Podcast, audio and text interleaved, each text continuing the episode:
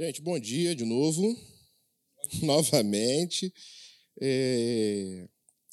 O... Eu sou uma pessoa que eu tenho problema para trabalhar sob pressão. Brincadeira. É que o Austin falou assim, pô, cara, tenta levar uma coisa voltada para o Colossenses que a galera está fazendo pré-culto nessa linha. E aí eu pensei o que trazer, né, dentro de Colossenses, porque Colossenses é um, é um livro curto, tem quatro capítulos, né? Já teve três pregações. O, o meio que deu uma exaurida aí no, nos temas. O Marcelo trouxe uma outra perspectiva que deu aquela surpreendida bacana. O que trazer? E aí, pensando na, na, no, no objetivo de um pré-culto, né? O pré-culto, na minha opinião, ele tem duas funções, né? Primeira função é você trabalhar com as pessoas que vão trabalhar no culto, né? Ou seja, é o momento que a gente se alimenta, aqueles que vão trabalhar, que vão estar de alguma maneira como voluntário no culto, mas também de trazer uma certa energia, né? Para o camarada também ir para o culto animado, motivado e etc. E aí eu fiquei pensando assim, né? O que trazer? E aí é legal que nessa jornada espiritual a gente nunca está sozinho, né? A gente entende que o Espírito Santo ele fica ali no nosso silêncio, nos nossos momentos, o Espírito Santo ele vai nos guiando, ele vai nos mostrando caminhos. E aí é maneiro que, o, pelo menos comigo, né, a minha experiência com o Espírito Santo sempre é assim: nunca é o que você acha que é. Ele nunca faz isso comigo, nunca. Ele me dá uma ideia, ele mesmo me dá a ideia. E depois ele vai e muda a ideia todinha. E eu fico pensando assim, mas por que, que o Espírito Santo gosta de fazer isso, né? Sei. Sei como é que é a jornada de cada um de vocês. Mas essa é uma das maneiras que eu sei que foi Deus que falou comigo. Quando eu nunca entendo. E esse processo de não entender é um processo interessante. Por quê? Porque qual é o motivo de nós estarmos aqui hoje? Se todos nós aqui já aceitamos Jesus, se todos nós aqui já recebemos Ele como Salvador da nossa vida, a gente está aqui para quê? Porque para ganhar conhecimento é o que aconteceu lá com a igreja de Colossos, né? Qual que foi o desafio que Paulo encontra ali? Tem um teólogo, o Hulley, e eu tenho um, um, um, manual bíblico dele lá que, cara, ele tá, pra vocês terem ideia, eu tenho que usar máscara para lê-lo. Tão velho que ele é, cara. Aquelas páginas amareladas, já tive que lixar, jogar café dentro. Mas aí, quando eu vou usar, eu tenho que colocar máscara, porque eu sou alérgico. E ele trabalha uma coisa interessante. Ele vai dizer o seguinte, que, se eu não me engano, em Atos 20, algumas pessoas de Colossos estavam presentes no Pentecostes. E a gente sabe que o Pentecostes foi o maior evento que aconteceu na época da igreja. Porque não teve a ver simplesmente com um milagre, mas teve a ver com uma coisa que ninguém nunca tinha visto. O camarada está falando em línguas que ele não sabe e eu estou entendendo. E aí as pessoas se converteram. E a igreja aumentou o número. Só que o que, que acontece? As pessoas estavam em Jerusalém por conta da festa de Pentecostes. Então essas pessoas voltam para suas cidades de origem. Então é muito provável que lá em Colossos houvesse uma galera remanescente lá do Pentecostes. E Epáfras, que também, segundo o autor, é possível que tenha convivido com Paulo em Éfeso. E aí você tem uma igreja plantada por alguém capacitado e por pessoas que entenderam a mensagem de Jesus. E por que será que dá a treta da filosofia gnóstica entrar dentro da igreja, ao mesmo tempo que o legalismo surge? O legalismo e a filosofia, eles andam muito juntos, porque você só é filósofo porque você quer entender alguma coisa. Eu, particularmente, sou um filósofo. E eu tenho esse defeito. As coisas para mim têm que ser compreensíveis.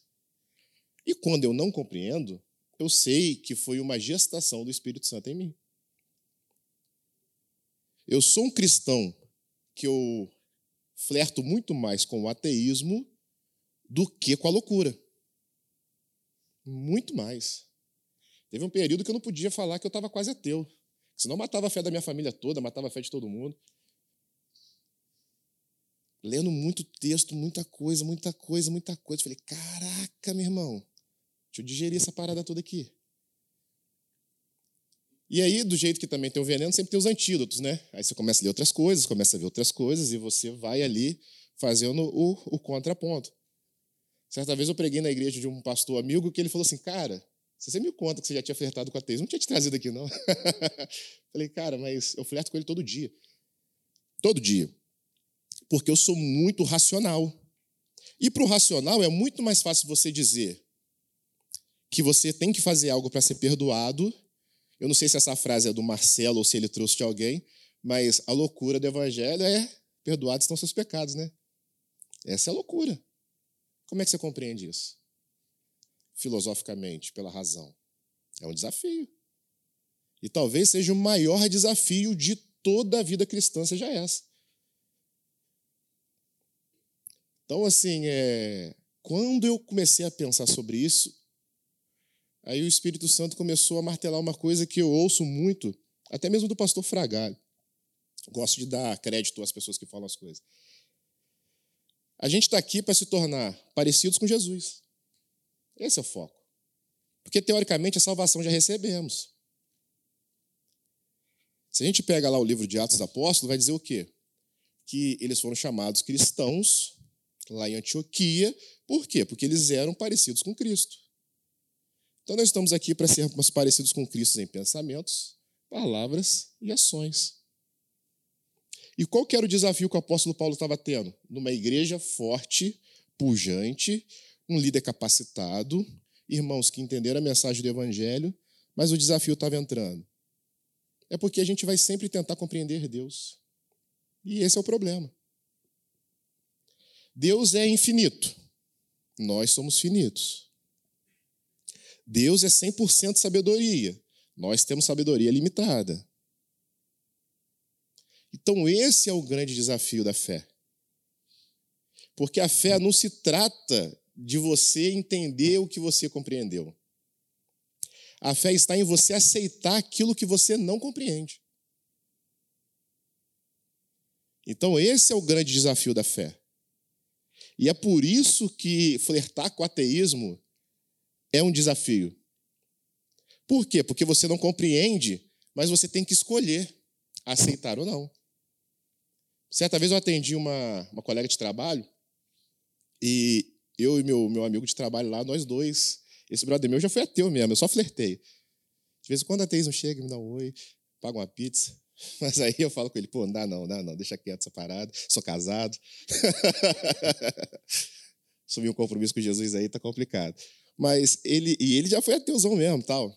E, e aí ela, o filho dela está passando por esse processo, porque está estudando, está fazendo física, aquela coisa toda e tal. E esse é um problema da igreja. Porque a gente quer fazer com que os nossos jovens, e os nossos jovens vão se tornar adultos, de que eles tenham uma fé cega, sem raciocínio, sem dialogar com a ciência. E aí, quando ele se depara com a ciência discutindo com a fé, ele surta. O Dalby deu o exemplo da avó, né? Que falou que é, para ela o sol parou, não foi a Terra que deixou de fazer o sistema lá de rotação e translação lá, né? Tipo, para ela o sol parou. Porque as pessoas não conseguem entender que Deus usava a linguagem com aquele público de uma maneira pedagógica. Eu achei legal o que o, o falou, mesmo ele não sendo professor. Eu achei legal que ele, ele trouxe essa perspectiva do, da pedagogia de Deus para poder tratar o homem dentro da sua concepção de mundo, da maneira que fosse inteligível para o homem, né? E aí a gente foi conversando com ela, vai chegar uma hora que ele vai estudar tanto, tanto, tanto, tanto, que ele vai ter que escolher. Não sei se você já viu no filme As Aventuras de Pi, que tem um tigre e o moleque passa lá a viagem todinha com o tigre. Aí ele vai passando a viagem com o tigre e tal, aí acontecem uns negócios estranhos. Aí no final do filme, aí já vou dar o um spoiler para quem não viu, mas é maneiro vocês verem. O camarada chega e fala assim: Ah, mas eu não acredito na sua história. Aí ele fala: Tudo bem, então vou te contar a história verdadeira. Eu matei o fulano, eu matei o ciclano, eu estava com fome, eu tive que comer a carne, tal, tal, tal, tal, tal, tal, tal, tal. Aí o cara fica assim: Hã? Aí ele fala: Então você escolhe a história que você quer acreditar. E aí a gente colocou isso para ela. Vai chegar um momento que ele vai escolher ter fé ou não. E essa é, não vou dizer a verdadeira fé, mas é uma fé muito mais consolidada, porque ele optou por tê-la. Não foi uma fé que simplesmente foi herdada do pai, do avô, do tio, do meio social que ele vive. Não, ele, ele decidiu, em meio a todas as informações contrárias, acreditar em Deus. Então, quando eu penso nisso, eu sempre sou levado ao porquê.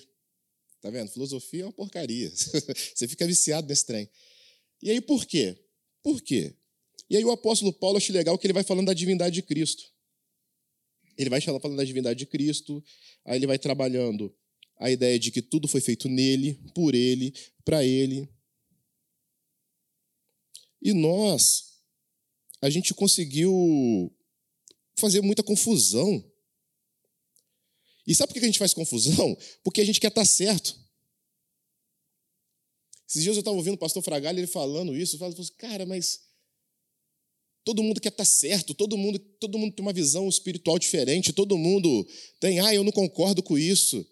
E aí é o seguinte, beleza, todo o seu desenvolvimento intelectual te torna mais parecido com Cristo?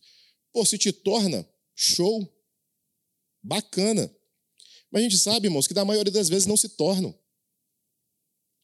Cada vez mais a gente vê mais escândalos na igreja, cada vez mais a gente vê mais pessoas que a gente não esperava pisando na bola, e pisando na bola das mais diversas maneiras. Isso tem transformado essas pessoas em pessoas mais parecidas com Jesus? Porque o que tem acontecido é que os cristãos têm se tornado militantes. Militantes de uma causa que nós criamos, que não é de Jesus. Então, isso pode, isso não pode, isso é certo, isso não é certo, é isso, é isso, isso, isso, isso. Aí ficamos discutindo o sexo dos anjos, e discutimos o sexo dos anjos, discutimos o sexo dos anjos, e nós nos tornamos mais parecidos com Cristo. Eu acho que esse é o grande desafio.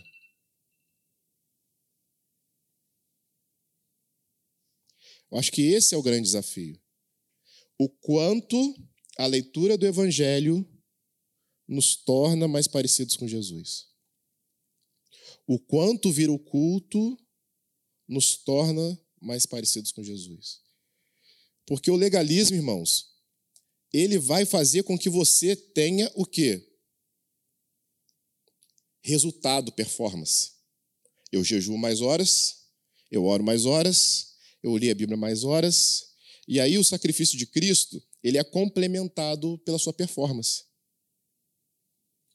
E aí, quando você entende o escândalo do perdoados estão os seus pecados, e você entende que não é pelo que você faz, mas é por quem Ele é, não é nem por quem nós somos, é porque quem Ele é.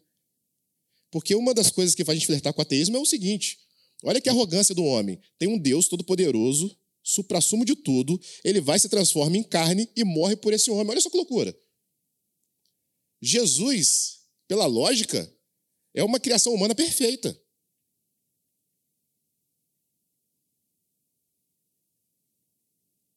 Na arrogância do ser humano existe um Deus que saiu de lá onde ele estava, tudo maneirinho, os anjos tudo cantando, ninguém desafina, os grupos de louvor top, bateria reguladinha no som, né? Não, não, não, dá microfonia, não tem nada. Pô, ele sai de lá, vem aqui, nove meses na barriga, nasce, tem que trocar fralda, aquela coisa toda, cresce, passa dificuldade porque ele não nasce numa família com riqueza, um pai, um, se fosse na nossa geração, um operário, para morrer por mim por você. Irmãos, isso na boa, isso é loucura. Eu não sei se vocês já se pegaram pensando nisso. Como eu disse para vocês, esse é um problema da filosofia. E aí, quando você entende que não é por nós, mas se trata dele, Aí é que o jogo muda. Porque aí não tem a ver com o que eu faço. E não tem a ver com a minha importância. Entenderam? Não tem a ver com o que o Washington faz ou com o que eu faço. Washington pode orar 25 horas por dia, sendo dia só com 24. E eu posso orar dois minutos. Eu sou tão amado por Deus quanto o Washington. Só que as pessoas têm dificuldade de entender isso. E elas não aceitam que Deus ame a Mia Washington igual se o Washington ora 25 horas por dia e eu oro só dois minutos. Tá vendo como é que o negócio é complexo? Porque se a gente olhar para Jesus da perspectiva humana, Jesus é a excelente criação do ser humano. Tem um filósofo chamado Augusto Conte, que ele vai trazer a, a explicação do mundo em três etapas. Tá? Ele vai dizer que a primeira é teológica ou fictícia, que vai pegar o período lá dos gregos, dos persas, dos romanos, dos hebreus. Por quê? Porque todos os reis, eles se legitimavam e explicavam seu mundo através da divindade. Porque para e pensa, Abraão era Abraão forte por quê? Porque ele tinha uma parada com Deus. Aí vem lá o Jacó, era forte que tinha uma parada com Deus. José tinha uma parada com Deus. Se você for ateu, você vai falar assim: não, é igualzinho os persas. Por quê? Porque os persas também tinham essas ideias. Se você for nos egípcios, mesma coisa. faraó era filho de Ra, aquela coisa toda. Então, a legitimidade da liderança por Deus, ela é dada em todo esse período. Então, Augusto Conte vai dizer que o ser humano ele passa a explicar sua realidade através da fé. Depois ele vai dizer que nós vamos passar pelo período da metafísica, ou do abstrato, que é o quê? É o ser humano tentando se compreender através da filosofia. Então vai surgir Sócrates, Platão, Aristóteles e tantos outros, que vão tentar explicar o mundo através do raciocínio. Só que agora, no período deles, está surgindo o quê? O iluminismo, a razão, a, o cientificismo. Então, Augusto Conte ele acredita que agora nós estamos no período positivo, onde vamos compreender todo mundo pela ciência.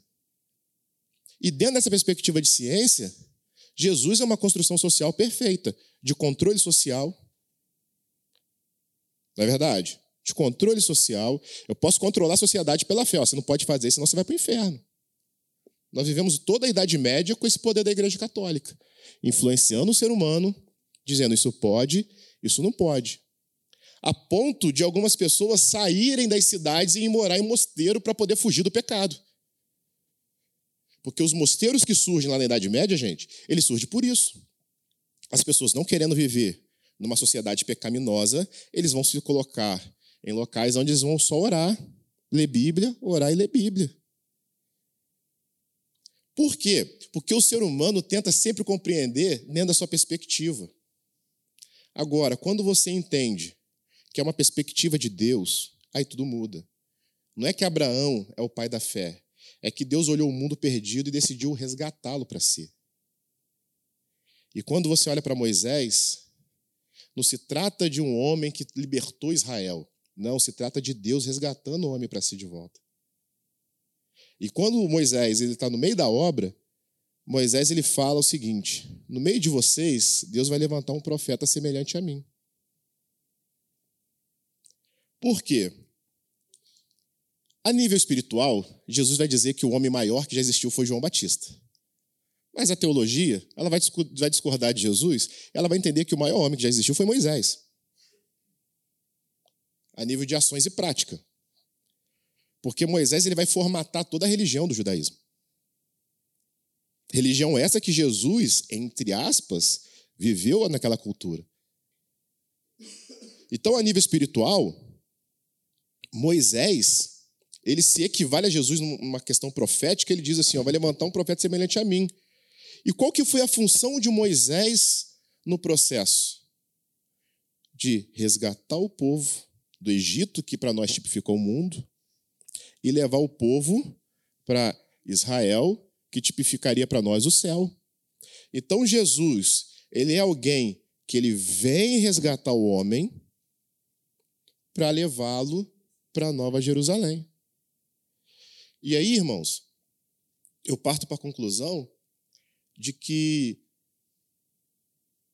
pré-culto, né? Não pregaria essa palavra no culto aberto. A gente entende que aqui nós estamos no meio de cristãos maduros. Mas eu entendo que só ter conhecimento não transforma a nossa vida. Fosse por isso, Jô Soares tinha morrido crente bispo, né? Não é verdade? Quem é da minha geração conheceu o Jô Soares, era um supra-sumo da inteligência da nossa geração, né? pelo menos da geração dos meus pais, né? porque o João ainda era mais velho que meu pai. O João morreu com 80, 80 e pouco. Conhecia a Bíblia. Então, irmãos, quando nós olhamos para Jesus numa perspectiva de produto que eu consumo, porque é possível você consumir Jesus. Pelo incrível que pareça, é possível consumir Jesus. Eu consumo Jesus no louvor, eu consumo Jesus na palavra, eu consumo Jesus vendo pregações. Isso é consumo. Mas agora, o grande desafio é o quanto esse consumo me transforma em uma pessoa parecida com Jesus em pensamentos, palavras e ações. Eu acredito que na carta aos Colossenses era o que o apóstolo Paulo queria. Não sei se Epáfras leva para ele fisicamente, se essa informação vai para ele em forma de cartas. Confesso que isso aí é uma coisa que eu não, não pesquisei. Mas quando o apóstolo Paulo ele fica sabendo que a igreja está indo para outro caminho, ele vem trazendo de novo, galera, vamos lembrar quem é Jesus. Vamos caminhar nessa perspectiva. Aí eu vou entrar de novo na palavra do Marcelo que ele disse lá: Deus existe? Numa perspectiva de um cristão que consome Deus, sim. Ele é um produto que eu posso estudar de maneira teológica. Mas quando eu penso em Deus enquanto Ele é, aí pronto. Aí a perspectiva de existência de Deus fica complicada. Porque ele deixa de ser um produto e passa a ser alguém aonde eu projeto a minha fé. E a Bíblia vai dizer o quê? Que sem fé é impossível agradar a Deus. Então você pode ter a maior performance do mundo, mas se não for através da fé, se é através da certeza, já não é através da fé. Olha que loucura. Então nós devemos, pelo menos é isso que eu entendo, sair desse campo do intelectualismo cristão. Não que ele não tenha que ser utilizado, pelo contrário. As pessoas que fazem uso da palavra de Deus, elas precisam se capacitar cada dia mais a conhecer aquele a quem elas servem. Mas a gente tem que parar de sair desse pensamento só do concordo e discordo, do tá certo ou tá errado, mas para o campo aonde eu me torno mais parecido com ele. Aonde eu lembro que no outro projeto que eu participava de plantação de igreja, eu vou encerrar, a gente cantava de vez em quando aquela música do Padre Zezinho. Quem foi católico aí da década de 90 vai lembrar dessa música. Que era assim: Um dia uma criança me parou, olhou-me nos meus olhos a sorrir, caneta e papel na sua mão, tarefa escolar para cumprir, e perguntou no meio de sorriso: O que é preciso para ser feliz? Amar como Jesus amou. E aí vinha, né? Falando da maneira como Jesus ele lidava com as situações. E aí ele dizia que dessa maneira a pessoa ia dormir feliz. Então eu encerro o meu, meu momento aqui com vocês.